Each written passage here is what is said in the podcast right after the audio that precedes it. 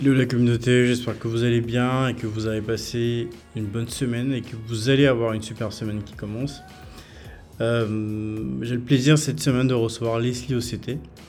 Euh, Leslie est cofondatrice du M Studio, donc Mobile Studio, qui est un studio de start-up qui est basé à l'Ivoire Trade Center à Abidjan et qui euh, et dont vous allez entendre parler beaucoup pendant l'épisode. Comment faire un soft landing en Afrique de l'Ouest quand on souhaite venir y entreprendre? C'est le problème que veut résoudre le M Studio, qui est dirigé par Leslie.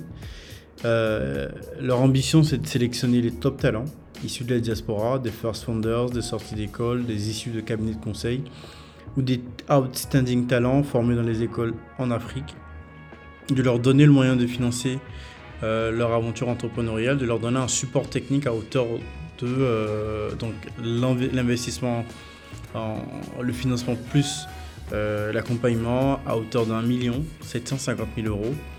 Euh, et, donc si vous avez un projet d'installation en Afrique, vous souhaitez venir entreprendre ici, que vous soyez africain ou pas d'ailleurs, vous pouvez passer par le M Studio, laisser donnera ses contacts et comment les contacter. Euh, les studios de start-up sont, des mécanismes hein, de développement de start-up qui existaient dans divers pays. En France, eFounders a beaucoup marché avec Thibault euh, ils, ont, ils ont développé des, des startups qui, enfin, sont devenues euh, des licornes. Je pense que les licornes françaises, ils doivent en avoir quelques-unes qui viennent de eFounders. Et c'est le modèle que veut répliquer Leslie euh, et Cédric notamment en, Afrique et, euh, et, Leslie en parle énormément dans le startup, dans le dans l'épisode pardon. Leslie est née au Congo, elle, a, y a grandi avant de continuer ses études aux États-Unis. Euh, elle parle de son parcours perso, de ses, des doutes qu'elle a pu avoir une fois qu'elle a été confrontée à, bah, en fait, à un internat d'excellence avec des personnalités de divers pays, euh, de sa volonté euh, naturelle d'aller vers les startups et pas, pas vers d'autres types d'engagement dans la société, euh, de son expérience chez Wave, dont elle détaille un peu les contours et, qui me paraît super intéressant. Donc voilà, un épisode complet avec pas mal d'enseignements, pas mal de choses à retenir et surtout de belles opportunités pour ceux qui veulent entreprendre ou en tout cas mieux connaître l'écosystème tech africain. Je vous souhaite une excellente écoute et je vous dis à très vite. Salut.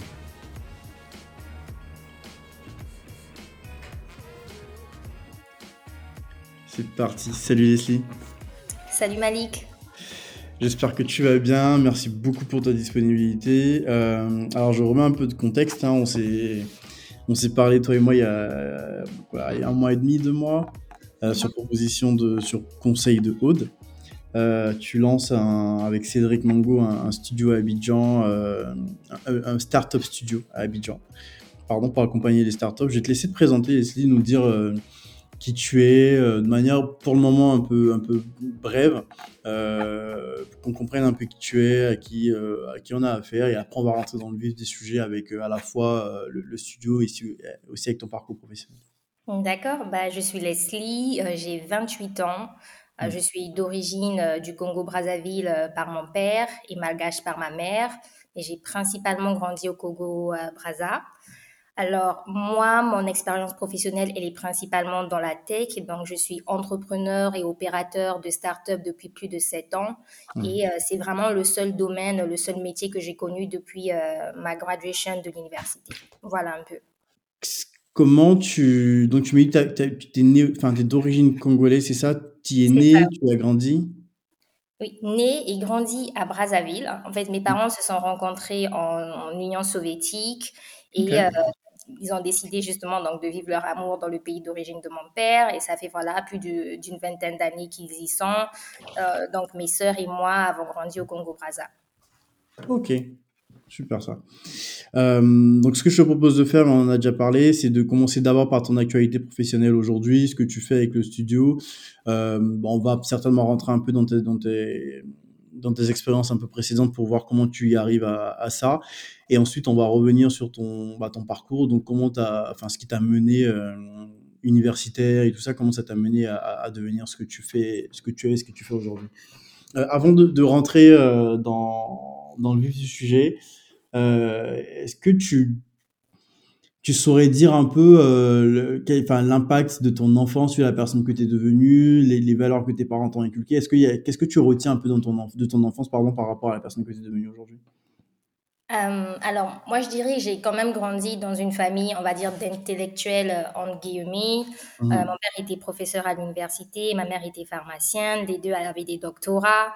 donc, l'éducation, la lecture, l'apprentissage, c'était vraiment, mais vraiment au cœur, au cœur de nos quotidiens. Moi, je me souviens qu'on a toujours fait des écoles privées. Ils nous ont vraiment poussé même à faire des parcours internationaux avec des cours français. Hmm. L'école au Congo-Brazzaville n'apportait pas beaucoup en dehors de la classe. Donc, on hmm. faisait des, activités extracurriculaires. Il fallait faire du piano, il fallait faire du tennis. Donc, mes parents, ils étaient vraiment... Euh, c'est cette famille qui voulait vraiment que les enfants aient autant de skills, autant de compétences que possible. Il fallait aller, par hmm. exemple, en Afrique du Sud apprendre l'anglais parce que c'était le langage de demain. Euh, donc, les étés étaient passés à étudier. C'était pas vraiment pour s'amuser. Euh, les Noëls, euh, tu recevais en cadeau pas mal de bouquins. Euh, voilà, donc c'était vraiment mhm. cette ambiance-là. Et donc, ça fait que très tôt, mes parents m'ont déjà mis dans la tête, il faut aller à l'étranger étudier, il faut te former, etc. Moi, j'ai quitté le mhm. Congo aussi très vite, très jeune. J'ai quitté, je devais avoir 14 ans et demi, 15 ans. Mes parents ont tout fait pour justement que je gagne une bourse pour aller étudier dans ce qu'on appelle un UWC, un United World College, qui est vraiment en fait un groupe d'internats euh, distribués dans le monde qui, euh, qui, qui, regroupe les meilleurs élèves de plusieurs pays. Donc, tu te retrouves en fait dans un internat euh, au fin fond des États-Unis. En l'occurrence, pour moi, c'était au, Nouveau-Mexique, hmm. dans une ville qui s'appelait Las Vegas, donc Las Vegas, New Mexico, pas Nevada. Mais sur Facebook, mes amis pensaient que j'étais à Las Vegas au milieu des casinos. on va dire ça comme ça. Donc, je me retrouve au milieu de nulle part. Euh, je pense que notre internat, c'était un château, en fait. C'était très pittoresque, euh, avec 100 mmh. euh, autres étudiants. Chacun représentait son pays. c'était deux ans pour justement donc avoir son baccalauréat international. La première année, ma roommate, elle était américaine. La deuxième année, elle était allemande. mes meilleurs amis étaient vietnamiens, togolais, sénégalais, vraiment palestinien, vraiment, euh, c'était, c'était assez intéressant. Donc, c'était vraiment un lycée international. Et donc, comme je te dis, vraiment, mes parents, eux, pour eux, c'était vraiment découvrir le monde, découvrir les mmh. compétences, c'est vraiment ce qu'ils nous ont inculqué. Et donc, je fais ce UWC-là. Euh, et je me rends compte que je ne suis pas euh, vraiment la meilleure de la classe comme je l'ai été au Congo-Braza. C'est-à-dire mmh. qu'il y a des gens vachement plus intelligents que moi, que le chinois de la classe, je ne peux pas être meilleure en sciences que lui. Euh, que euh, la française, elle connaît mieux, tu vois, tous les meilleurs euh, écrivains que moi. Donc, je me rends mhm. compte que, certes, j'étais peut-être bon élève dans mon pays natal, mais là, je me retrouvais dans un environnement mais très, très compétitif. Challengeant, ouais. Et euh, on va dire en fait que j'ai ça ça pris j'ai pris un coup en fait. Je pense ma confiance en moi, euh, ce, enfin vraiment mes rêves. Euh, mmh. Moi qui grandis dans une famille, on a tout mis à ma disposition. On m'a dit que je peux tout faire. Quand j'arrive dans ce lycée international, mais vraiment où vraiment il y a que le meilleur de chaque pays qui est représenté. Euh, mmh. Je suis vraiment à, bout de ma vie, au bout de ah ma vie, où je me dis mais euh, je je sais rien faire. Je me souviens par exemple en salle de, enfin en classe de de, de, sciences parce qu'il fallait justement euh, pouvoir manier des, des instruments scientifiques. faire mmh. des expériences, etc. Bah, nous, au Congo-Brazzaville, on l'a jamais fait. On étudiait la science dans les livres. On faisait pas des mmh. cas pratiques. Et moi qui étais hyper maladroite, je mettais toujours le mauvais euh, produit chimique dans l'autre et ça a explosé. Donc euh, c'était mmh. c'était vraiment la cata. Et voilà, c'était vraiment deux années où j'ai beaucoup douté de moi et où j'ai l'impression que j'ai eu moins confiance en mes capacités de progresser, que ce soit dans l'éducation, dans ma carrière. Euh, voilà, c'est un peu ça.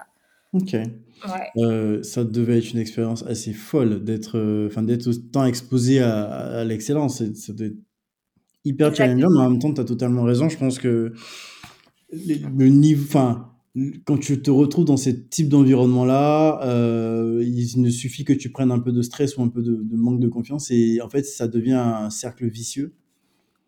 Euh, où tu, quand tu rates une chose, tu te dis je vais rater la prochaine, tu anticipes sur le prochain raté et ça devient vraiment compliqué. Quoi. Exactement, c'est exactement ça. Bah, du coup, je bâclais mes cours. Euh, à la base, mes parents voulaient que je choisisse une scientifique. Je pense que mmh. c'est le cas dans beaucoup de, familles africaines où il faut faire, un, faire un métier scientifique, il faut être docteur, il faut être ingénieur, etc. Mais j'étais nulle en sciences. Et, mmh. Mais justement, pour les faire plaisir, pour pour sauver la face, on va dire, je, je me suis tapé tous ces cours-là de chimie, de maths, etc.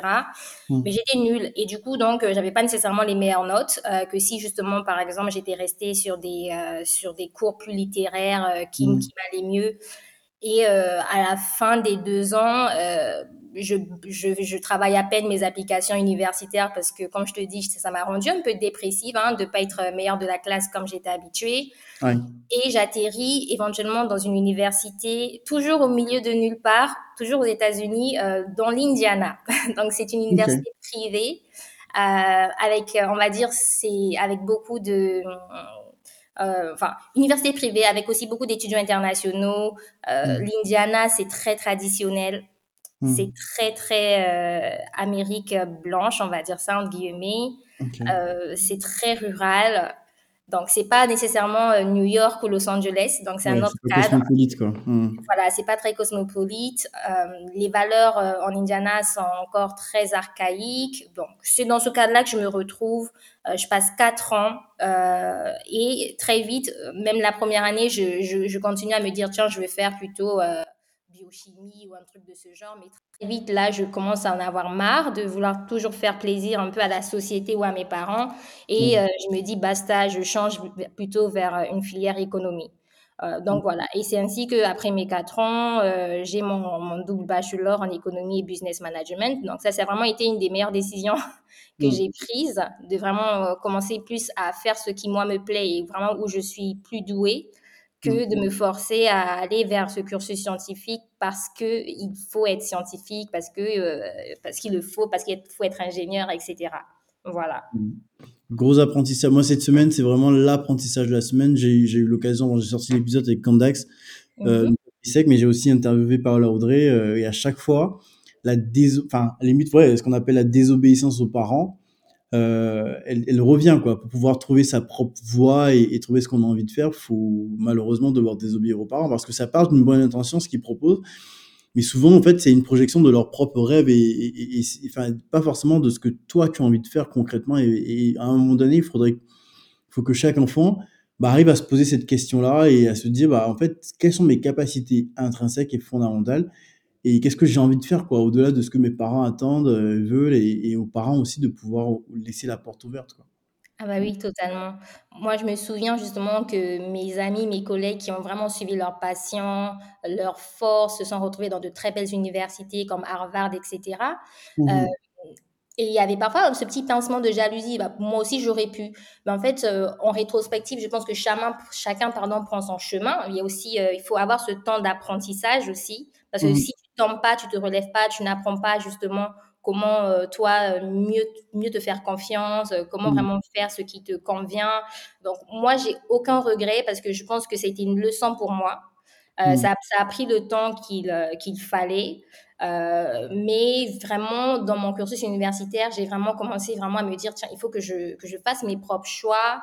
Il faut que, que je crée moi-même un peu mon avenir. Donc, j'ai changé en économie et business management, mais mmh. par exemple, j'étais dans une université qui était très euh, portée ONG, très portée euh, mmh. impact social. Du mmh. coup, on ne pouvait pas trop parler d'entrepreneuriat, on ne pouvait pas trop parler de faire de l'argent, on ne pouvait pas trop regarder, par exemple, ce qui se faisait à la Silicon Valley, parce que c'était une culture d'être très social, très ONG, très caritatif. Et euh, moi, je me souviens, je me suis dit, bah non, euh, moi, ça, ça m'intéresse pas. je ne me vois pas, moi, leader d'ONG, euh, changer le monde à travers des, des, des campagnes d'activistes ou je sais pas quoi. Mmh moi, ce qui me plaît, c'est l'entrepreneuriat. Et ça a fait que, par exemple, moi, j'ai créé le tout premier club d'entrepreneuriat de cette université parce que je savais que c'était vraiment ma direction et qu'il fallait que je crée des opportunités pour moi-même, si, même si elles n'existaient pas. Et c'est vraiment à travers la création de ce club, j'ai eu la chance d'avoir une prof d'université qui a, qui, a, eu confiance en, en ce projet, qui l'a porté avec nous. Et à travers la création de ce club, on a commencé à approcher plusieurs euh, fondations, euh, être au courant des concours d'entrepreneuriat qui se faisaient mmh. par-ci par-là. Que, donc j'ai eu la chance de gagner un gros concours euh, pour jeunes entrepreneurs qui m'a ramené en Afrique et qui a vraiment débuté donc cette carrière dans l'entrepreneuriat, dans la tech. Euh, mais voilà. Mais c'est vraiment en prenant les, ses propres décisions et en se battant pour celle-là que ce shift-là, euh, ce shift-là s'est passé dans ma vie. Ouais.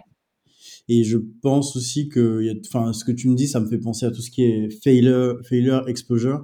Comment on est exposé à l'échec assez rapidement.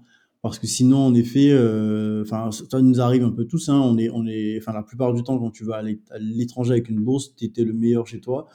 Mais quand tu te retrouves avec les meilleurs de partout, forcément, tu redeviens, euh, enfin, une courbe de, une courbe de Gauss classique, tu retombes dans le, dans le milieu, quoi, enfin, on va dire. Exact. quand tu n'es pas habitué à ça, c'est, ça peut être très, très dur. Bah, tu as notamment tous les gens qui viennent, viennent en prépa dans le système français, c'est, c'est, c'est extrêmement dur parce que tu pars de 19 à avoir des 3 et des 4. Euh, beaucoup abandonnent. C'est ça. Mais à la base, par exemple, moi, je savais très tôt que je ne voulais pas nécessairement étudier en France, par exemple, pour ces raisons-là. Moi, ma soeur aînée, elle est passée par, le, par la prépa euh, en France, etc. Et ce n'était pas nécessairement une expérience très positive. Donc, euh, je savais que de toute façon, coûte que coûte, euh, je resterai aux États-Unis parce que les États-Unis, pour moi, l'idée, c'était que c'était vraiment un pays où tu peux construire tes rêves. C'est un mmh pays d'opportunités. et je pense que même dans mon caractère, cet aspect anglophone, un peu très go-getter, m'allait mieux. Euh, mm. Parce que je l'ai toujours été, même en étant petite, etc. Donc, j'ai jamais fait. Euh, il y, a beaucoup de jeunes Africains francophones qui rêvent de la France pour mm. leurs études supérieures. Moi, ça n'avait jamais été le cas. J'ai eu plusieurs occasions même d'entrer dans de grandes écoles françaises, comme Sciences Po, comme HEC, mais j'ai toujours rejeté parce que je savais que mm. les, les États-Unis, pardon, allaient m'apporter plus qu'un diplôme, en fait. Euh, il y, aurait ce côté vraiment euh, bats-toi, euh, crée des opportunités. Et, finalement, après beaucoup de, de d'écart, j'y suis arrivée en fait. Mmh. Et, pour moi, l'entrepreneuriat, ça vient vraiment de, de très longtemps. C'est depuis que je suis toute petite. moi, je me souviens par exemple à, la récré, en classe primaire, moi, je vendais des, des, petites histoires avec des petits dessins à mes, à mes copains de classe. Donc, c'est quelque chose que j'avais toujours. Mes parents, bien qu'ils avaient des jobs euh, permanents, ils avaient aussi des entreprises. Euh, voilà, donc ça, ça fait que j'ai toujours vu des parents qui entreprennent, qui ont des boutiques. Ma mère, elle avait un supermarché à un moment. Mon père, il avait une, euh, un magasin, un glacier. Il avait un cybercafé. Ils avaient une boutique d'art africain. Ils ont fait tellement de business qu'en fait, j'ai mmh. toujours euh, eu cette petite fibre, euh, j'ai envie d'avoir moi euh, ma propre entreprise à un moment, etc. Ok. Ouais. Mmh. Ok, good. Bah, du coup, tu, tu, me fais une belle passe pour, pour retourner dans le M Studio. Donc, vous avez lancé avec Cédric Mongo à ITC en Côte d'Ivoire et Ivoire Trade Center un, un startup studio. Est-ce que tu peux me dire un peu, revenir sur ce que c'est un startup studio et, et un peu la proposition de valeur concrète de, euh, Jump Studio. Oui, carrément. Alors, ce qui me fait souvent rire, c'est que les gens confondent le, concept de startup studio avec un incubateur ou un accélérateur. Euh, enfin, toutes ces structures ont de la valeur. Hein, c'est pas pour dénigrer euh, une par rapport à l'autre. Donc, toutes les structures ont de la valeur. Elles sont importantes dans la vie d'un entrepreneur. Là où le startup studio se différencie, c'est que c'est vraiment un lourd investissement, non seulement en cash, en financement, mais aussi en ressources humaines. Et ça, ça se fait sur le long terme. Donc, un incubateur, par exemple, généralement, va incuber une petite pousse pour 3-4 mois, va lui apporter euh, un peu de mentorship, mais va rarement donner de l'argent. Un mhm. accélérateur, par exemple, comme Y Combinator, va lui donner de l'argent, euh, mais ça va être sur une période très, très intensive, euh, encore une fois, 3, maximum 6 mois, et ça s'arrête là. Donc après, la relation avec l'accélérateur euh, se fait à distance, s'arrête là. Hmm. Un fonds d'investissement, donc un venture capitaliste, lui, ne va donner que de l'argent. Il n'y a vraiment pas d'accompagnement. Hmm. Euh, donc tu as le cash, débrouille-toi. Là où le Startup Studio est intéressant, c'est que il t'accompagne et ça depuis vraiment l'idéation, depuis vraiment l'étape zéro. Hmm et t'aide jusqu'à ce que tu deviennes vraiment une vraie startup à maturité. Donc, tu lèves des fonds, euh, tu es proche vraiment euh, d'avoir euh, des revenus scalables, etc. Mmh. Et en gros, généralement, un startup studio va incuber une startup pendant 18 mois à 24 mois, voire plus. Donc, c'est vraiment une relation sur la durée. C'est aussi une relation humaine. Très souvent, les startup studios se positionnent comme des cofondateurs des entrepreneurs. Donc, mmh. c'est déjà un terme qu'on n'utilise pas beaucoup dans les incubateurs ou dans les accélérateurs. Donc, être cofondateur, c'est vraiment être partenaire. Mmh. C'est euh, être cofondateur, c'est vraiment être partenaire, comme je le disais.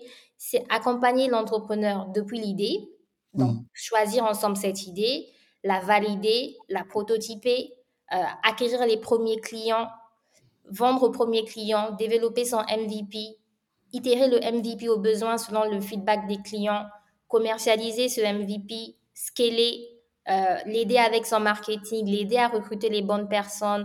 Parfois même ces personnes-là n'ont pas de cofondateurs, les aider à recruter leurs cofondateurs sur les projets, les aider à avoir une équipe d'advisors, les inspirer avec tout un réseau de mentors, d'entrepreneurs de renom, d'experts, euh, les mettre en contact dès le début avec des VC. Euh, donc, généralement, un startup studio euh, permet à, la, la, petite pousse, à la startup, de, de lever en moyenne 400 000 euros. Donc, ça, c'est vraiment des statistiques qui viennent en fait d'un groupe qui s'appelle le Global Startup Studio Network, le GSSN. donc, c'est des statistiques moyennes. Mais ce que nous, on fait déjà avec le M Studio, c'est qu'on on va déjà au-delà de la moyenne parce que nous, on, on, permet à la startup d'avoir plus de 750 000 euros sur deux ans. Donc, c'est vraiment un fond d'amorçage que la plupart des startups euh, n'auraient pas aussi facilement accès, surtout en Afrique francophone. Donc, voilà. Donc, ça, c'est le modèle du Startup Studio. Le nôtre s'appelle M Studio. Donc, le M, c'est principalement pour mobile parce que notre axe, c'est vraiment de développer des applications mobiles on se dit que vraiment aujourd'hui, tous les Africains, de plus en plus d'Africains ont un smartphone ou un téléphone. Et c'est par mm. cette interface-là qu'on peut les offrir des meilleurs services, des meilleurs produits. Et que le digital, justement, c'est euh, le meilleur moyen pour impacter notre société. La start-up est un véhicule très agile, qu'on ne peut pas forcément attendre que le gouvernement ou les multinationales changent les choses, mais que nous, à notre niveau, avec des start-up, avec des entrepreneurs tech, on peut justement créer des produits innovants qui vont euh, le quotidien euh, de nos populations, principalement dans le secteur informel. Voilà. Ok, donc digitaliser le secteur informel avec un, positionnement plutôt, euh, plutôt mobile. C'est ça on va, on va revenir sur la, la, thèse du, studio, euh, mais sur comment est-ce qu'on rejoint le studio? Comment est-ce que si enfin, quelqu'un écoute, s'il est intéressé, il veut, il veut aller s'installer, euh, enfin, il veut, il veut entreprendre en Afrique, déjà, que tu est-ce qu'il faut s'installer en Côte d'Ivoire obligatoirement? Est-ce qu'il y a des conditions pour rejoindre en termes de quel type de profil vous recherchez euh, Enfin, parce que, enfin, peut-être ça aussi le préciser, c'est des entrepreneurs en résidence, hein, c'est-à-dire qu'ils sont pas salariés, bien sûr, mais ils sont, ils sont hébergés au sein de vos studios, de vos locaux, pardon, et ils profitent de l'expérience des autres, ils profitent de l'expérience de votre core team, euh, qui vont les accompagner sur les insights, sur le, naming, sur euh, le design, ainsi de suite, c'est ça? Exactement. Alors, nous, généralement, on recrute trois types d'entrepreneurs. Donc, bien entendu, euh, il nous faut un couple de CEO et de CTO. OK. Pour chacune de En tout cas, c'est mandatory. C'est mandatory, oui. Euh, voilà. Et généralement, on est attiré par trois types de profils euh, principaux. Donc, des, des, personnes qui ont déjà entre, entrepris, mais qui euh, seuls peut-être n'avancent pas aussi vite euh, qu'ils avanceraient avec un startup studio. Donc, qui ont envie de grandir et qui justement donc nous rejoignent. Ce sont mmh. déjà des experts dans un domaine, que ce soit de la fintech, de l'éducation, de l'agritech, etc. Notre deuxième type de profil euh, de prédilection, c'est vraiment quelqu'un qui, euh, qui rêve de rentrer en Afrique. C'est quelqu'un de la diaspora qui veut être répatrié, qui a acquis des connaissances, qui a fait une bonne école, que ce soit dans euh, une école de commerce, une école d'ingénieur, etc., qui mmh rêve de rentrer, qui ne sait pas par où commencer, qui sait que bien entendu, s'il rentre en Afrique, l'entrepreneuriat, c'est la meilleure solution pour lui. Donc justement, ces profils-là également, qui viennent avec aussi ce côté très international, sont les bienvenus au sein du studio. Donc first, founder, pardon, first founder, sortie d'école, où tu veux quand même qu'il ait une expérience professionnelle, ou ça Pas forcément. Pas forcément. sortie d'école. Moi, j'ai monté ma première boîte, je sortais de l'école, donc je sais que c'est totalement possible. Et justement, donc c'est cette fougue-là qui vient avec quelqu'un qui est fraîchement diplômé, qui est aussi très intéressante euh, pour une, pour une start-up. Et le troisième profil, c'est vraiment quelqu'un qui est déjà dans l'univers tech, qui travaille peut-être déjà dans une start-up ou dans, dans, un organisme euh, très software, euh, qui est qui, est, qui est peut-être produit, euh, voilà, ou growth, euh, qui est dans un rôle de ce type et qui peut lui monter en compétence pour devenir un CEO ou un CTO.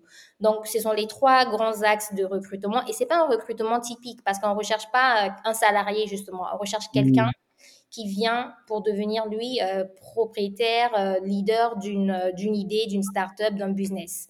Et c'est ensemble qu'on travaille sur l'idée. C'est vrai que nous, au préalable, on a une base de données d'idées euh, assez intéressante à répliquer en Afrique francophone. Donc, on, s'inspire beaucoup de ce qui se fait euh, dans des écosystèmes plus matures comme l'Afrique anglophone, l'Amérique euh, latine, l'Asie du Sud-Est, etc. Mais bien entendu, les entrepreneurs peuvent venir vers nous aussi avec eux leurs idées, leurs expertises, etc. Et après, c'est vraiment une conversation parce que comme je disais tantôt, c'est une relation humaine. Il faut qu'il y ait un fit. Et mmh. c'est pour ça qu'on se donne trois mois de test. Donc, c'est un programme d'entrepreneurs en résidence où on teste l'idée, on la valide, on la prototype, on travaille le business plan ensemble. Et ce n'est que vraiment après les trois mois que l'entrepreneur euh, rentre officiellement dans le studio. Donc, pour une période de 24 mois, durant, durant laquelle il reçoit donc plus de 750 000 euros en cash, mais aussi mmh. l'accompagnement du studio qui est d'une valeur, euh, une valeur annuelle de 500 000 euros. C'est vraiment partir dans l'entrepreneuriat moins isolé mmh. et avec une équipe, ensemble en fait c'est typiquement ce que enfin, ce dont l'écosystème Afrique francophone manque, hein. euh, parce que oui, je pense qu'il doit avoir des idées, il doit avoir des gens hyper motivés, mais euh, qui ne savent pas par où commencer parce que les prêts bancaires sont pas développés, les VC sur place ne sont pas du, enfin, il y en a très peu, il y a quelques business angels et, et encore, et, et, donc je pense que d'avoir, euh, comme vous le faites, une réflexion, enfin des personnes qui vont être motivées et se dire bah comment est-ce que je peux lancer ma boîte venir là, piquer l'idée, avoir, et puis, tu, enfin, tu vois, l'expérience que vous avez, toi, Cédric, et, même euh, le reste de, de, la core team, peut permettre d'aller identifier une idée qui va potentiellement euh, marcher ou celle qui vous dites, bon, enfin, ça a déjà été fait, ça, enfin, tu vois, je sais pas si vous avez peut-être une, euh, une failure Bible, enfin Bible, enfin une, une liste de, de projets qui ont déjà été testés et en fait qui qui fonctionnent pas quoi. Complètement. Et ça, ça permet de gagner du temps euh, à un entrepreneur. Tu peux, enfin, même, vous pouvez avoir un profil qui vous intéresse et qui n'a pas l'idée, euh, la bonne idée. Je pense que vous avez déjà un certain nombre d'idées euh, à lui pousser. Tu vois, enfin, c'est vraiment super intéressant. Nous, on dit souvent en fait que l'idée, elle vaut rien, hein, vraiment de manière très factuelle. C'est mmh l'entrepreneur et son exécution qui vont faire le succès de la boîte. Et mmh. pour l'accompagner, il faut donc qu'il soit focalisé que sur deux choses.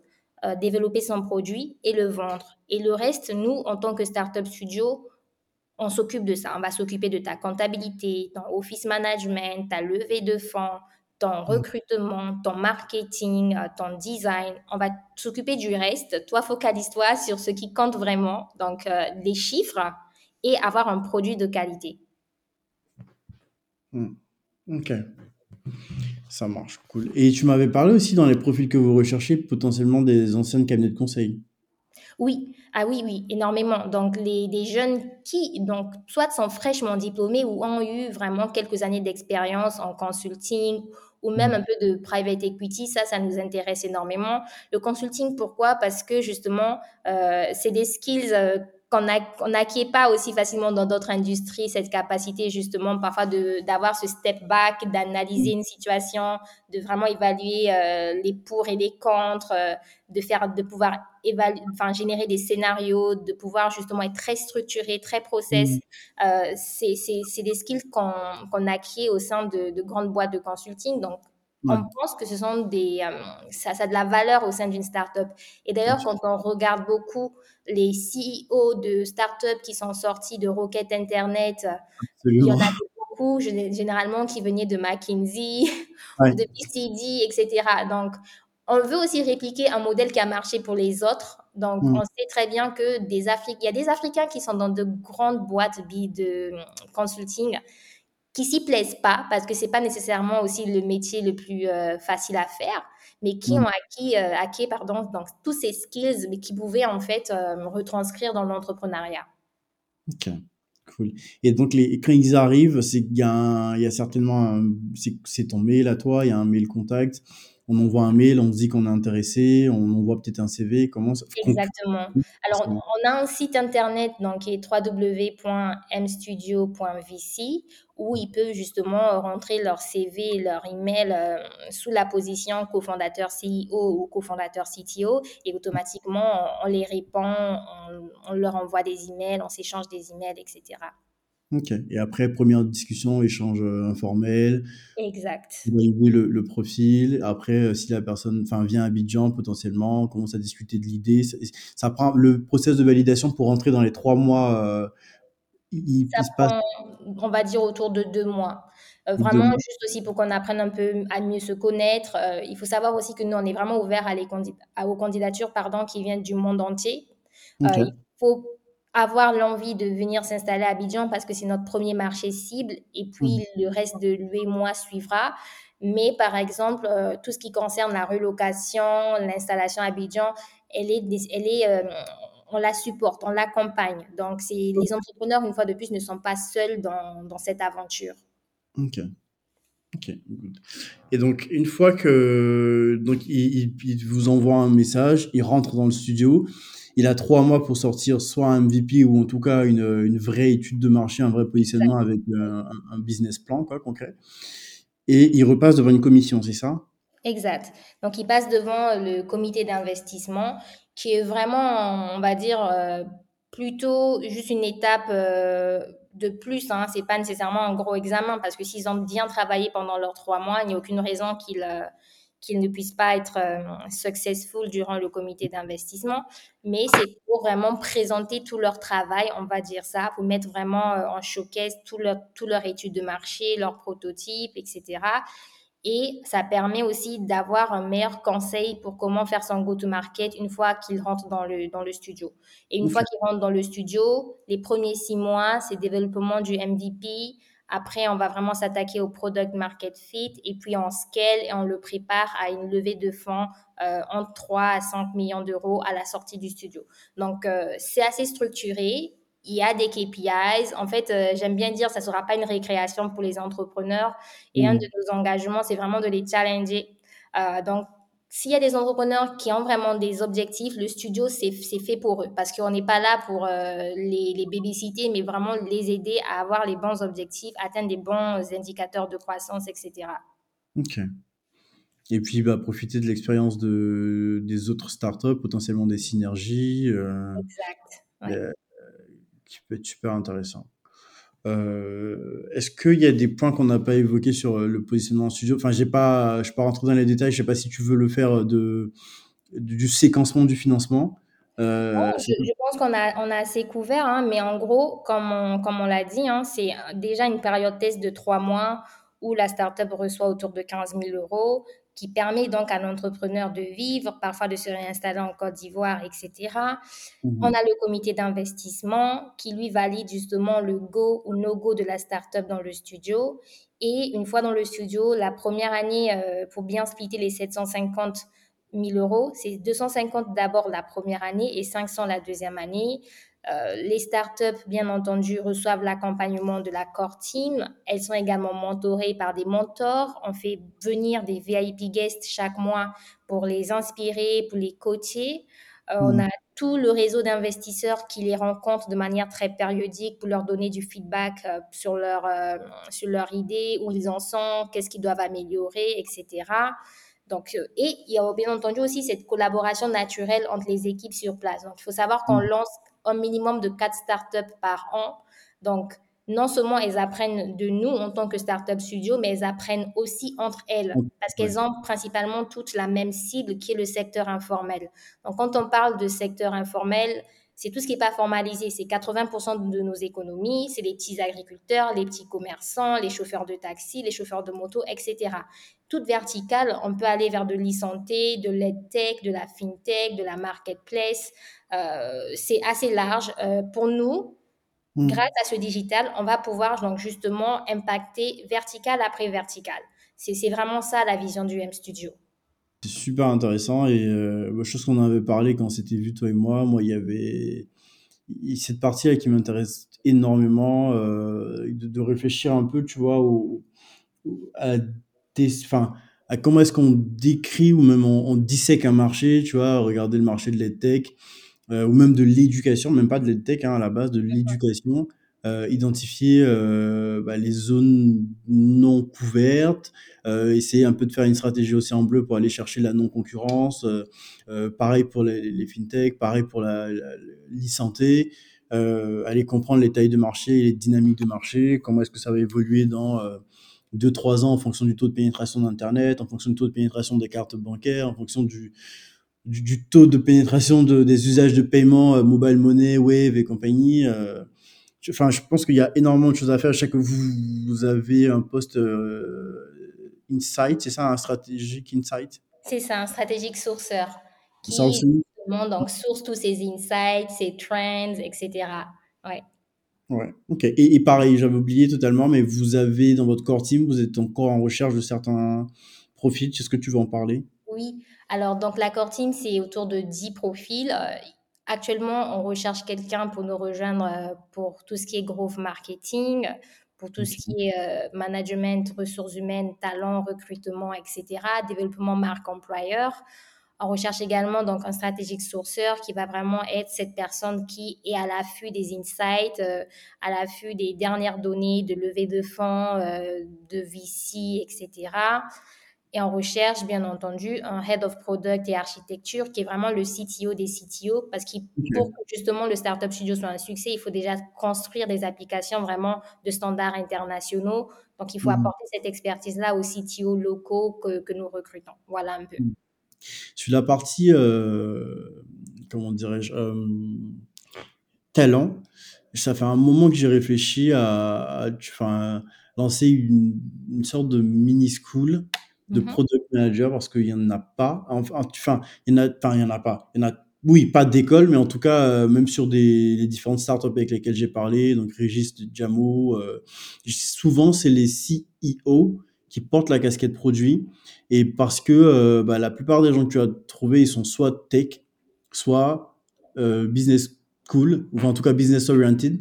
Et il y a très peu de personnes qui arrivent à allier les deux, euh, les deux réalités. Donc, ils vont à la fois, euh, même s'ils sont pas tech développeurs, comprendre les enjeux de faisabilité technique et de l'autre côté, comprendre les enjeux de viabilité économique et en même temps aller regarder la désirabilité client.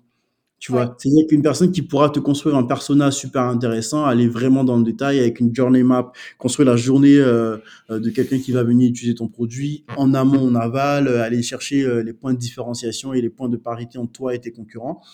Et en même temps, bah, comprendre le tech, pouvoir parler aux, développeurs, comprendre le, business. Enfin, et je pense qu'il y a, il y a peut-être une potentielle, enfin, il faut voir, on va discuter ensemble pour voir si ça peut se faire dans le cadre du studio, mais why not, euh, mais avoir une, euh, une mini-école, euh, enfin, totalement payante, hein, euh, qui pourrait permettre bah, de, de permettre au studio de recruter ses, ses chief product officers, quoi. Absolument, absolument. Nous, déjà, on se rend compte qu'il y a déjà une pénurie de talents tech à la base, mais mmh. la tech, c'est large, tu vois. Il y a le produit à l'intérieur, il y a le mmh. développeur pur, hein, et puis tu as le DevOps. Donc, il y a beaucoup, beaucoup de, différentes euh, lignes, en fait, dans, dans, ce talent tech. Et bien entendu, le produit, il est, il est quasiment inexistant. Donc, il y, a, il y a vraiment de quoi faire. Et nous, c'est vrai qu'on a déjà réfléchi à avoir euh, une école euh, pour pouvoir justement créer notre vivier de talents. Parce que si on attend que les acteurs euh, externes le font, bah, on risque d'attendre en fait. Donc, nous, on aime bien être au contrôle de, notre destinée, on va dire ça. C'est déjà une idée qui a germé dans, dans, nos esprits. Mais voilà, on, on, en reparlera, mais c'est bien que tu, que tu fais le, le même constat que nous. Carrément. Ok, good, ça marche. Bon, on va, on va retourner un peu sur toi encore.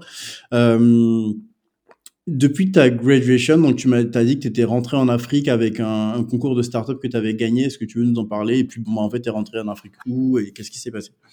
Yes, alors euh, déjà le concours de start-up, c'est un concours qui durait plus d'un an. Donc ça, c'est particulier parce que tu ne sais pas quand tu le gagnes euh, qu'après 12 mois. Et c'est des étapes et des étapes et des étapes. Donc moi, je pense que c'est un, un, cheminement qui m'a beaucoup appris euh, tout ce qui est persévérance, etc. Sachant que la première fois que j'ai postulé à ce concours, j'ai pas été retenue.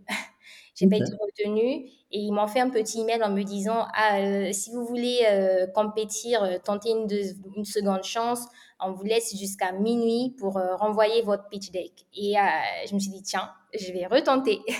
Et là, je change complètement l'idée, je, je, renvoie, je renvoie mon application.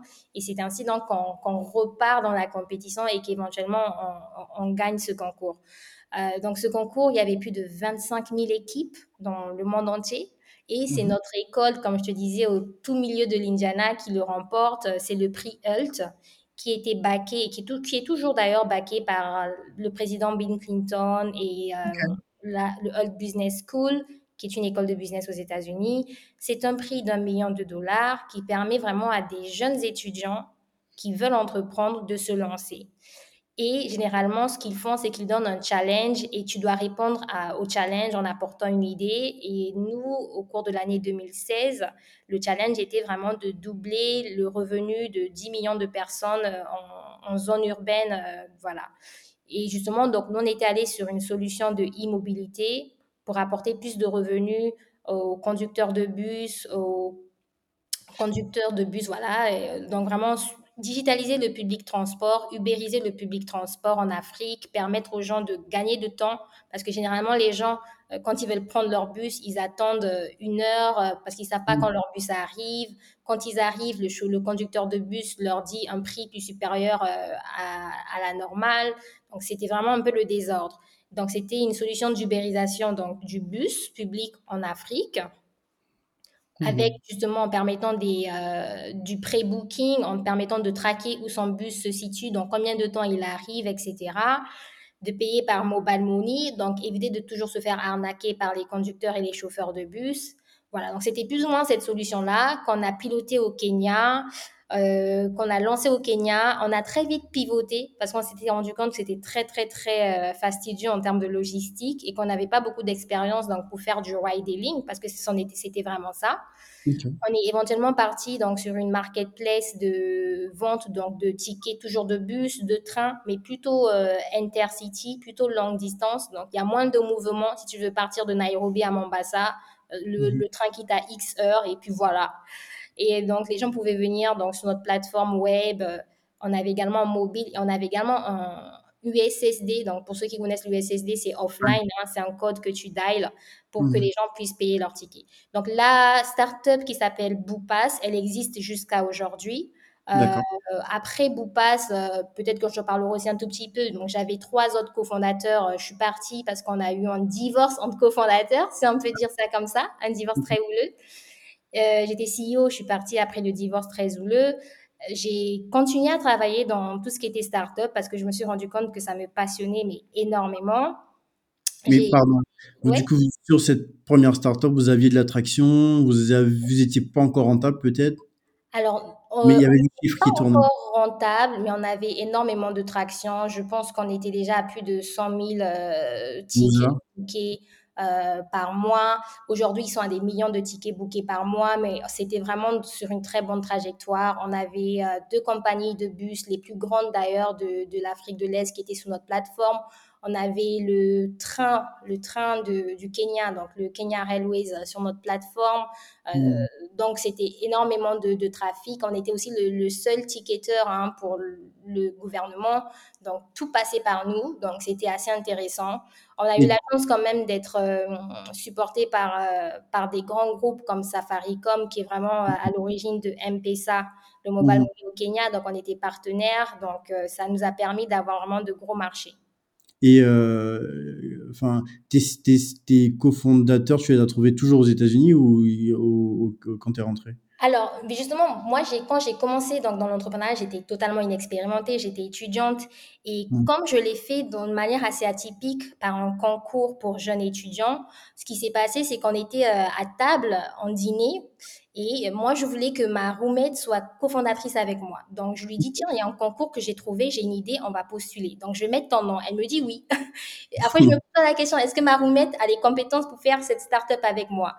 Et là, il y a deux autres amis qui viennent avec leurs assiettes, qui s'asseyent à table avec nous. Ah, vous parlez de quoi? Ah, on parle d'un concours et tout, quand on va, on va postuler. Ah, vous voulez le faire? Oui, oui, mais non, mais non, non. Et moi, je rajoute les noms de deux autres personnes. et sans savoir en fait qu'on va être liés légalement à faire mmh. cette start-up ensemble, des gens que je connaissais à peine. Et euh, il n'y a pas moyen de changer euh, la liste de cofondateurs à un moment. Je ne savais pas que j'allais gagner ces 1 million de dollars. Euh, je ne savais pas parce qu'ils n'ont rien foutu que je suis, je dois les, je dois, non, j'ai rien foutu, c'est un peu, c'est trop dire, mais je ne savais pas qu'il fallait que je, que je les porte avec moi jusqu'à vraiment la matérialisation de l'idée. Donc ça, vraiment, on va dire, c'est des erreurs de débutants. Mais encore une fois, ça s'est fait dans un contexte très précis. C'était un concours. Euh, mm. c'était des on était étudiants, on n'était pas mentorés pour ça. Euh, donc voilà. Ok, ok. Et euh, bon, enfin. Je ne recommanderais pas à, quelqu'un de, de, choisir son cofondateur sur une table de dîner. Voilà. Et bon, j'espère que tu peut-être que tu voudras pas en parler, mais que tu as pu sortir quand même avec un peu d'argent en revendant tes, tes parts. pas juste, euh, juste une sortie, euh, bon, même si elle était houleuse, pas, pas gratos. Euh, ok, et après, du coup, tu, quand tu sors de, de ta startup, tu fais quoi? Tu restes où tu étais Tu bouges? Alors, déjà, quand je sors de ma start-up, je me rends compte que euh, le divorce, il est houleux, mais la faute, elle est de deux côtés. Moi, je pense que c'est important aussi de le dire parce que j'étais CEO très jeune, euh, un peu tyrannique. Hein. Je pense que le leadership n'y était pas encore. Je pense que j'étais plutôt euh, la CEO qui voulait prendre les décisions toute seule, qui pensait tout savoir. moi, je le dis aujourd'hui avec beaucoup de, de, recul, tu vois. Mmh. j'étais pas nécessairement mentorée, j'étais pas nécessairement conseillée par des entrepreneurs avec plus d'expérience, etc. En gros, c'est un concours, il était sympa, mais ils nous envoyaient à l'aventure tout seuls, des jeunes graduates qui ne connaissaient rien au business, à se démerder, etc. Donc, il y a eu plein d'erreurs, que ce soit au niveau du leadership, euh, parfois un manque de gouvernance. Il y a eu des erreurs des, des, deux côtés. Donc, le divorce a été houleux, mais moi, ça a été le plus grand apprentissage de ma vie, en fait. J'ai déjà mmh. eu beaucoup d'humilité en me disant, tiens, tu devrais aller apprendre d'autres CEO. Et j'ai commencé à approcher des startups dans l'écosystème qui m'intéressaient en leur disant, moi, j'aimerais bien travailler pour toi, j'aime bien ce que tu fais, est-ce que je peux rejoindre ton équipe? Et donc, j'ai travaillé un peu dans de tech. Après, j'ai rejoint Wasoko qui s'appelait avant Soko Watch. Euh, j'ai rencontré le CEO et je lui ai dit, tiens, moi, je veux bosser pour toi. Il m'a dit, tiens, lance le Rwanda pour moi. J'ai commencé à voyager ainsi, euh, lancer des startups un peu partout en Afrique de l'Est. Après, j'ai travaillé pour euh, Bolt, donc le compétiteur de Uber, où j'ai managé toute l'Afrique de l'Est, les opérations. Donc, mmh. acquisition de chauffeurs, taxis, motos, rétention de ces chauffeurs, euh, battre Uber justement en termes de, de, de, de, de chiffres, en fait, de, de, trafic sur la plateforme.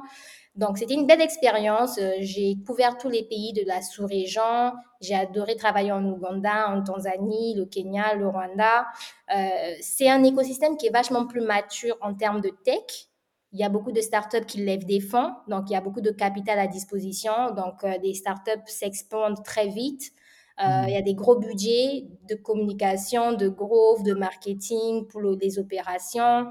Euh, il y a beaucoup de talents, donc tu apprends beaucoup. Tu vas rencontrer des gens qui ont bossé dans de très grosses startups, donc il y a beaucoup de knowledge sharing que ce soit parce que tu as travaillé avec des gens qui ont fait Jumia, qui ont fait Uber, qui ont fait euh, Facebook.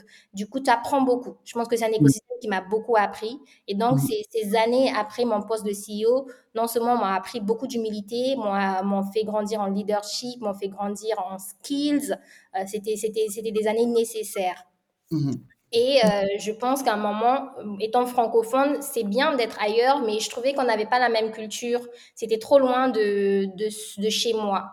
Je, devenais un peu homesick et j'avais envie de voir autre chose.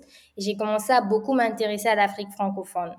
Mmh. Et c'est comme ça que euh, je, sur LinkedIn, hein, je, je, suivais euh, Partech, voilà. Mmh. qui a posté un job une fois en disant tiens j'ai une startup qui euh, qui s'est qui, s'est lancée récemment au Sénégal qui recherche un country launcher qui parle français, qui parle anglais, etc. J'ai dit, bon, euh, au début, moi, je connaissais pas Web du tout. Je connaissais la. Ils avaient, ils avaient une start-up sœur qui s'appelait Soundwave, que je connaissais bien. Mhm. Et donc, je me dis, tiens, je vais quand même tenter ma chance, je vais, je vais, je vais, je vais les écrire. Et euh, bah, ça se passe très bien. Ça se passe très, très bien. Je rencontre le CEO, je rencontre l'équipe euh, existante à l'époque qui était encore toute petite. Et ça se fait, donc je rejoins la boîte et euh, mon rôle consistait, donc pour les trois dernières années, j'étais country launcher euh, slash growth lead à Wave et c'était vraiment euh, lancer Wave dans les nouveaux marchés. Donc j'ai géré le lancement de Wave en Côte d'Ivoire. D'ailleurs, pendant le Covid, ce qui n'a pas été hyper facile. Hum, Côte d'Ivoire, Burkina, Mali, Ouganda, euh, un tout petit peu Bénin, Togo, malheureusement, ça ne s'est pas fait euh, entièrement. Mm. Euh, voilà, donc travailler sur tout ce qui était lancement des opérations, amener, amener la startup à avoir un certain chiffre, que ce soit en termes d'utilisateurs, de, de, de, points de vente mobile money, etc., avant de mm. pouvoir laisser le pays à une équipe locale de managers qui vont la porter au next level. Donc, c'était vraiment ça mon rôle. Et après, recruter ces personnes-là, les former, et c'est ainsi que le pays devient assez stable. Euh, donc, et le faire pays par pays. Et au besoin, repartir sur les pays pour vraiment gérer la growth, c'est-à-dire que le pays n'avance pas aussi vite qu'il devrait. Et donc là, on vient apporter un support pour que justement on puisse faire, on, peut, on puisse débloquer et les aider justement à dépasser un certain, euh, un certain seuil. Généralement, on ne laisse pas un nouveau marché tant qu'on n'a pas autour, on va dire, de 300 à 400 à 500 000 utilisateurs. Et très souvent, ça nous arrive de revenir en tant qu'équipe de launch et growth quand le marché n'arrive pas à dépasser, on va dire, plus d'un million cinq d'utilisateurs mensuels. Donc, c'est vraiment travailler sur de fortes croissances, euh, compétir avec les, les, plus gros géants, en fait, euh, quand on parle des autres groupes qui sont dans le mobile money. Euh, C'était une superbe expérience parce qu'il n'y a pas juste le lancement, mais aussi beaucoup de travail de recherche qui se font au préalable parce que tout le succès de Web aussi, c'est dans le pré-lancement. Ça, on ne le dit pas beaucoup, mais c'est des études de marché qu'on a eu à faire. On a visité d'ailleurs plein, plein de pays avant de choisir ceux où on se lance. Donc, euh, ça m'a permis de découvrir l'Afrique. Euh, j'ai adoré, j'ai adoré tous ces voyages-là.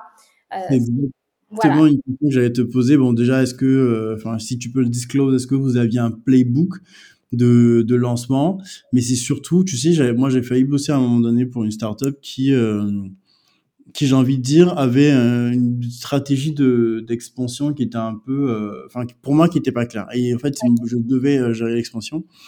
Et, et, et, en fait, c'est ouais, enfin quand on veut partir d'un pays, on va peut-être comparer deux trois pays comparer les environnements concurrentiels, qui est-ce qu'on va aller trouver sur le marché, c'est quoi la, la, la capacité euh, du leader du marché, comment est-ce qu'il va répondre, c'est quoi les barrières à l'entrée, euh, c'est quoi même l'environnement politique, euh, économique, social, est-ce qu'on va avoir la licence, enfin tu vois, il y a un certain nombre de, de, de, réflexions à avoir pour ne pas être en train de faire un lancement sauvage et en fait perdre de l'argent bêtement qu'on aurait pu économiser.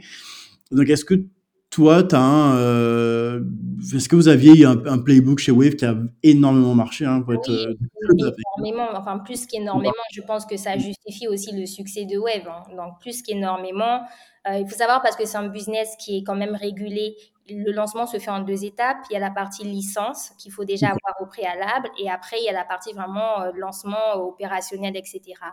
Euh, je ne suis pas très sur la partie licence, bien qu'on, je enfin, je n'étais pas, bien qu'on mm. collaborait donc avec nos collègues dessus. Euh, nous, à la base, ce qu'on fait, c'est qu'on liste déjà, on liste déjà une, des potentiels pays. Et après, on va faire une élimination macroéconomique déjà parce que peut-être la taille du marché, la population, la pénétration mobile money, Internet ne nous intéresse pas, la situation politique, etc. Mais ça, c'est vraiment euh, que sur nos ordis, quoi. Ça ne veut rien dire. Donc ça, c'est déjà une, une, élimination pardon, macroéconomique. Mais après, on va essayer de faire une élimination ou une confirmation microéconomique. Et ça, ça se fait vraiment en allant visiter le pays, en parlant à, à, ces dames dans ces marchés, en comprenant le flux de mobile money, en comprenant les, les, les behaviors, euh, en comprenant comment la compétition justement se comporte, euh, etc., sans trop donner de détails. Donc, mmh. ça, c'est des voyages pré-lancement où après, nous, on, ressort un rapport, mais très détaillé, si oui ou non on doit lancer et si on doit lancer comment, euh, etc. Bien entendu, il y a aussi tout un playbook parce que lancer une startup, c'est pas juste tiens, je lance le produit. Il y a aussi une coordination de différentes équipes. L'équipe produit, elle est, elle est impliquée. L'équipe marketing, elle est impliquée. Euh, donc, euh, il, y a, il y a toute une coordination de tâches et ça, c'est un gros, un robuste playbook que nous, on met en place. Mais au-delà de ça, ce qui, fait vraiment, ce qui a vraiment fait le succès de Wave, c'est la stratégie en elle-même de lancement qui n'a jamais été euh, de faire euh, du masse, de dire tiens, Wave arrive. En gros, le vrai secret de Wave, c'est que les gens se rendent compte que Wave est là six mois après le vrai lancement. Donc, et ça, euh, ça nous a beaucoup aidé en Côte d'Ivoire. Très souvent, les boîtes en Afrique aiment bien faire du tapage. On est arrivé, on fait des billboards, on fait du, on, on est sur les réseaux sociaux nous, on, enfin, on s'en foutait, on, travaillait en douce. Tu pas l'argent en marketing euh, en advertisement, tu mets tout sur du growth. Et quand, quand tout est bien posé et que le growth est là, maintenant on va annoncer euh, qu'on est là, faire une cérémonie de, de lancement. Exactement. Non, on n'était vraiment pas dans ce, dans, ce, dans ce tapage, dans ce buzz. Euh, vraiment, la stratégie, elle est déjà d'avancer et d'aller de manière très, très euh, organique, en fait. Euh, on ne peut pas conquérir un pays en pensant le conquérir en, en, un jour. Ça se fait de manière très progressive. Il faut commencer quelque part. Il faut bien choisir ce premier corridor-là pour après justement créer l'effet de masse et que tout le monde dans un pays puisse utiliser Wave comme service de mobile money. Bon voilà, voilà, je peut-être sortir de ça parce que euh, l'idée c'est pas de non plus euh, discloser la stratégie de Wave, mais voilà, c'était mais une super expérience. Euh, beaucoup d'apprentissage. On a, c'est, c'est quand même des cofondateurs euh, qui ont déjà un exit avec leur première boîte Soundwave qui a été rachetée par World Remit. C'est des gens qui sont passés par Y Combinator. Les investisseurs de Wave sont Sequoia, il y a Paul Graham, il y a que les meilleurs de la Silicon Valley. Donc, on apprend énormément à côté de personnes comme ça. Et donc, mmh. j'ai vraiment eu cette chance euh, de faire donc mes one-on-one avec vous, le CEO de Wave. Mais comment tu apprends, comment tu grandis en fait, c'est, c'est, c'est, c'est voilà, c'est incomparable. Donc, de belles expériences, que ce soit en Afrique de l'Est ou plus récemment vraiment en Afrique francophone. Et moi, j'ai eu donc ce déclic, tiens, il y a quand même un, un gros gap. Hein. Il y a beaucoup plus de startups euh, en anglophone qu'en francophone. Et même quand je regarde en francophone, je suis très fière que Wave soit devenue une licorne. Mais c'est la seule, en fait, sur sept euh, licornes en Afrique. Il n'y en a qu'une seule qui vient d'Afrique de l'Ouest. Et ça serait encore un débat de dire est-ce que Wave est vraiment une licorne d'Afrique de l'Ouest ou pas? Je ne vais pas rentrer dedans. Mais notre écosystème, nous, en tant qu'Afrique francophone, on est, on est vraiment à la traîne et il y a quelque chose à faire, d'où l'idée de Startup Studio. Euh, donc, Cédric et moi, on s'est rencontrés en début d'année. On avait le même constat. Lui, il vient vraiment avec une expertise plus euh, fonds d'investissement, corporate partners, euh, fundraising, et moi plus avec mon côté très opérationnel dans la startup elle-même, parce que j'ai vécu la vie d'une startup vraiment au lancement comme à l'étape scale. Et on a mmh. décidé justement de mettre nos deux expertises ensemble pour lancer le M Studio et aider les entrepreneurs donc à devenir euh, les prochains Jamo, les Julaya, les Anka de demain en fait. Ouais. Et est-ce, enfin, trop bien déjà. Mais euh, par, vu que enfin, tu parles de, de, des startups déjà établies sur le marché, vous avez des contacts avec eux, un peu, vous échangez un peu avec eux? Bah oui, bien sûr. Nous, on les voit vraiment comme des grands frères des startups que nous allons créer. Et ce qui est désolant parfois dans, notre écosystème en Afrique francophone, c'est que les gens ne partagent pas beaucoup entre eux. Il y a moins de knowledge sharing, un peu plus cette idée de concurrence. Je vais pas te partager mes infos, mais au contraire, ça ne devrait pas être le cas. Ce qui a fait que, euh, on dit un peu la Silicon Savannah, mais donc l'Afrique de l'Est, la tech a, a, a boomé. C'est vraiment que les gens allaient dans des événements, partager justement leur expérience, leurs leçons, leurs erreurs entre eux en fait.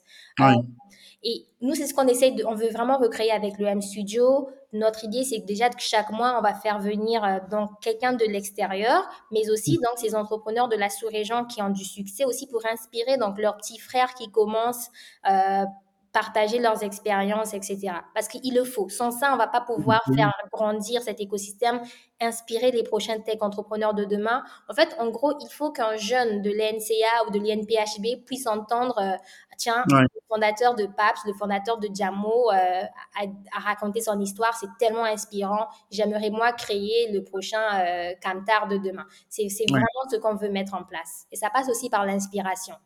Et ces, sessions-là, tu les penses publiques ou plutôt euh, enfin, resserrer sur les entrepreneurs qui sont dans le studio Un peu des deux, mais on pense qu'il faut ouvrir à l'écosystème également. Ça, ça fait partie du jeu. Donc, autant qu'il y a une partie qui est privée pour nos entrepreneurs parce qu'on les privilégie, mais il y aura définitivement aussi euh, des sessions ouvertes à l'écosystème. Ouais, parce que ça va permettre de nourrir les prochains entrepreneurs. Je sais que tu as par exemple, enfin tout ce que on dit, je pense qu'on a, on a, on a la même référence sur le sujet, mais ça me fait penser à la fois à eFounders, à eFounders pardon, à la fois à, Station F, à la fois à The Family. Je sais pas mm-hmm. si ça te parle, tu vois. Et, et, bon, si je reviens sur la partie de Family, c'était, tu voyais les sessions publiques d'Oussama Hamar, euh, qui ont, qui ont créé énormément d'autres entrepreneurs, quoi, qui ont poussé des gens à venir parce qu'ils partageaient des insights de ce qu'ils avaient vu dans la Silicon Valley.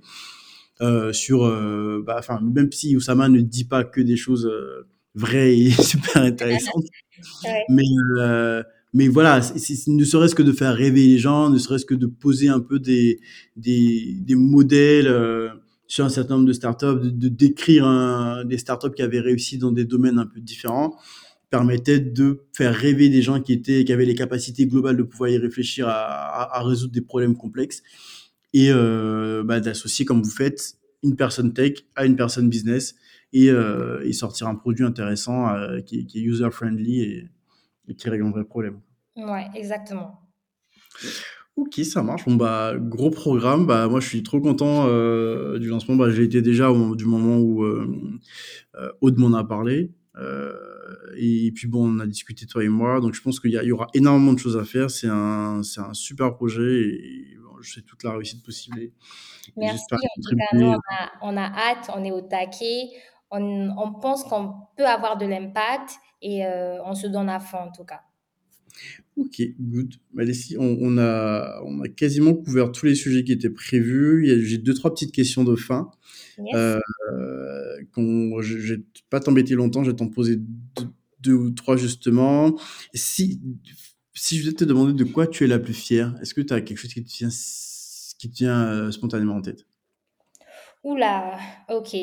De quoi je suis la plus fière? Dans ma carrière? Ouais, dans ta carrière. Bah, je dirais quand même c'est d'avoir pu me, me relever. Euh, moi, quand je, je, suis sortie de ma boîte, je l'ai aussi vécu vraiment comme un échec. Euh, mmh. Mais je pense que euh, le fait de me dire que bah, la vie s'arrête pas, hein.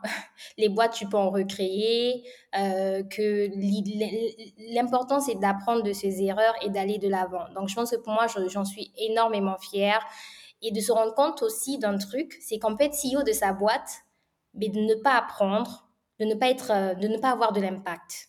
Mmh. Et on peut être ailleurs, pas nécessairement en CEO, euh, en salarié ou en intrapreneur, mais avoir un plus gros impact et apprendre des masses. Et ça, je le dis parce que souvent, dans, dans, dans nos sociétés africaines, on aime bien être le boss, on aime bien être CEO, ouais.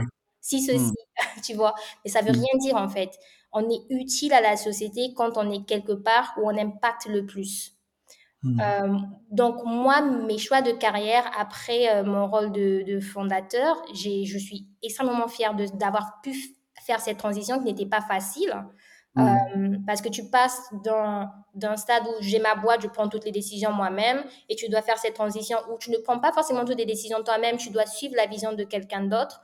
Mais ouais. si cette vision, elle est grande, et toi, avec tes, tes qualités, tes forces, tu, tu y contribues fortement, mais, mais pourquoi pas en fait? Et c'est vraiment ce que moi j'ai beaucoup, j'ai énormément ressenti à Web. J'ai eu l'impression d'avoir un vrai impact sur la société. Quand aujourd'hui je rencontre, que ce soit mon staff, euh, des agents de Mobile Money, des clients qui reviennent avec des feedbacks, mais, mais hyper gratifiants parce qu'ils se disent qu'on a changé leur vie, on a amélioré leur vie. Mais c'est génial en fait. Donc, ouais. moi je suis énormément fière d'avoir pu être au bon moment dans, sur des sujets qui ont eu de gros impacts et d'avoir également donc pu me relever aussi de cette euh, ce semi-échec que j'ai vu très enfin que, que j'ai vécu assez jeune hein. mais mmh. sans ça je pense que j'aurais pas été propulsée aussi vers euh, vers un meilleur apprentissage vers un meilleur euh, de meilleures opportunités etc aujourd'hui mmh. même avec mes, mes, mes fondateurs au Startup Studio j'ai cette capacité de les comprendre parce que j'ai moi-même été fondatrice ouais. j'ai cette capacité d'avoir aussi un peu de de recul, de recul de, d'aussi parfois de, de, mieux saisir leurs erreurs, de me mettre à leur place, d'avoir plus de, de, compassion parce que moi aussi j'ai fait plein plein de gaffes, voilà.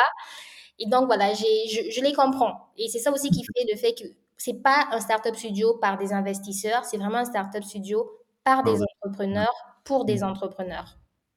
Ok. Ouais. quelle est la place, enfin, est-ce que as, tu te fais mentorer? Est-ce que tu mentors? Et est-ce que vous, enfin, je sais que tu, tu vous parlez de, de programme de mentoring au sein du, du Startup Studio, mais c'est quoi la place du mentoring un peu pour toi dans tout ça? Ouais, alors pour moi, le mentoring, c'est huge, c'est énorme. Mmh. Pourquoi? Euh, Comme je le disais tantôt, hein, moi j'ai fait, j'ai eu une position de leadership très tôt dans ma vie sans être équipée pour le faire. Du coup, je me suis rendu compte que c'est important de se former. Donc, je suis allée apprendre d'autres CEO euh, qui étaient vachement plus expérimentés que moi. Et dans ma carrière, j'ai eu ce qu'on appelle, moi j'aime bien les appeler des career angels, un peu pour euh, faire l'écho avec Business Angel. C'est des gens qui m'ont énormément apporté. Euh, parce que j'ai appris d'eux, de leur manière de faire, de leur manière de l'idée, parce que éventuellement ce sont des gens qui sont devenus des référents pour moi dans ma carrière. Donc par exemple, si je voulais postuler à un job, c'était mes premières références, c'était vraiment mes, les, personnes qui me championnaient, etc. Donc mmh. il y en a, il y en a quelques-uns qui me viennent en tête comme ça, mais c'est important en fait que quand on va dans une entreprise, qu'on identifie un peu son career angel et qu'on mmh. s'approche et qu'on apprenne de cette personne autant que possible. Même si c'est pas très formalisé, c'est passer euh, une heure avec cette personne par mois, partager ta, ta, ta, vision, partager ton plan de carrière, recevoir du feedback, etc. S'exposer aussi. Moi, ça m'a énormément aidé et ces personnes-là, aujourd'hui, dès que j'ai besoin d'elles, parce que tiens, j'aimerais bien faire tel job, tu veux écrire ma référence, ils le font, mais de tout cœur. Et euh, voilà, donc il faut pouvoir choisir ses mentors euh, stratégiquement aussi. Stratégiquement aussi. Euh, moi, pour revenir à mon expérience à Wave, c'était vachement plus structuré parce qu'il y avait des programmes de mentoring. moi, j'ai été mon, mentee et après j'ai été mentor. Donc, j'ai évolué dans ma, ma relation. j'ai été mentee, par exemple, de Lincoln, qui est le, le, le, Chief Product Officer de Wave. Et avec lui, on devait faire des sessions euh, chaque semaine où on parlait vraiment de leadership, euh, de, de, faiblesse, comment est-ce qu'on s'améliore, de quoi est-ce qu'on a peur et pourquoi, comment on peut être un meilleur leader euh, pour ses équipes, etc. Moi, j'ai adoré ce truc parce qu'en fait, pour la petite histoire, mes, mes, équipes en fait me trouvaient très dure. ils trouvaient qu'ils pouvaient, pouvaient, ils pouvaient, rien me dire que j'étais trop, euh, très trop rapide, que j'allais à une vitesse trop rapide, donc ils n'arrivaient pas à me suivre, etc. Donc, ce qui se passait, c'est que au préalable, il y avait tout ce feedback qui était recruté de mes équipes. Et après, on pouvait travailler vraiment de manière précise sur chacun de ces feedbacks avec des exercices concrets. Alors, il y a une telle qui a dit que franchement, tu peux être un peu plus docile dans tes propos. Pourquoi tu ne ferais pas ça cette semaine et tu, on en reparle la semaine prochaine Et du coup, j'allais faire l'exercice. Si je voulais dire non à quelqu'un, je le disais d'une autre manière et ça marchait mieux. Et je disais, tiens, putain, ça marchait et tout. Et du coup, ça m'a beaucoup, mais énormément aidé à améliorer vraiment tout ce qui était soft skills, leadership. Parce que dans la, en, vrai, en fait, c'est pas que les hard skills qui comptent, en fait. Il y a les soft skills qui vont t'amener encore plus loin dans ta carrière. Et moi, en fait, le fait que euh, j'ai pu vraiment m'approcher des bonnes personnes, recevoir ce mentorship à travers certaines entreprises bien structurées comme Wave, euh, mm-hmm. mais je pense à beaucoup de gens hein, à Wave qui m'ont beaucoup aidé, Koura, euh, qui m'a énormément aidé, Lincoln, Drew, voilà. Donc, c'est des gens qui ont vraiment impacté mon leadership. Mm. Et aujourd'hui encore, chaque, dans chaque endroit où je vais, je cherche justement donc ces personnes, ces career angels qui m'inspirent et vraiment euh, leur demander de leur temps. Hmm. Tout le monde est hyper busy, mais leur demander de leur temps pour partager un peu justement mes, mes challenges, leur, avoir leurs avis, leurs feedback. Je pense que c'est hyper, hyper important. Il faut, il faut créer du temps pour ça. Ok, bah, je partage totalement. Hein. C'est super important. Euh, d'avoir cette personne qui, qui, est totalement désintéressée et qui va te regarder un peu d'en haut et, te dire euh, bah, là concrètement ça va, là concrètement ça va pas. Exactement. Voilà comment on peut, on peut faire évoluer les choses. Ok. Euh, dernière question, est-ce que tu as un livre, une référence culturelle qui est, qui est, marquante pour toi et qui a changé quelque chose dans, ton, dans ta compréhension du monde, dans ton avancement, dans, bah, je, peut-être pour faire écho avec un peu déjà tout ce que j'ai dit euh, durant cet enregistrement, Mm. Moi, j'ai jamais vraiment beaucoup donné de valeur aux soft skills. J'étais quelqu'un de très hard. J'ai raison, c'est tout. les, les disent ça, c'est tout. On fait comme ça. Allez, on y va. Et j'oubliais vraiment beaucoup l'aspect people. Énormément. Euh, donc, c'est quelque chose que j'ai énormément travaillé. Et aujourd'hui, je pense que le feedback des gens qui travaillent avec moi, il est vachement différent du feedback que j'ai reçu il y a 7-6 ans, en fait. Et un des livres qui m'a beaucoup aidé à ce sujet, c'est le livre de Dale Carnegie, euh, How to Win Friends and Influence People.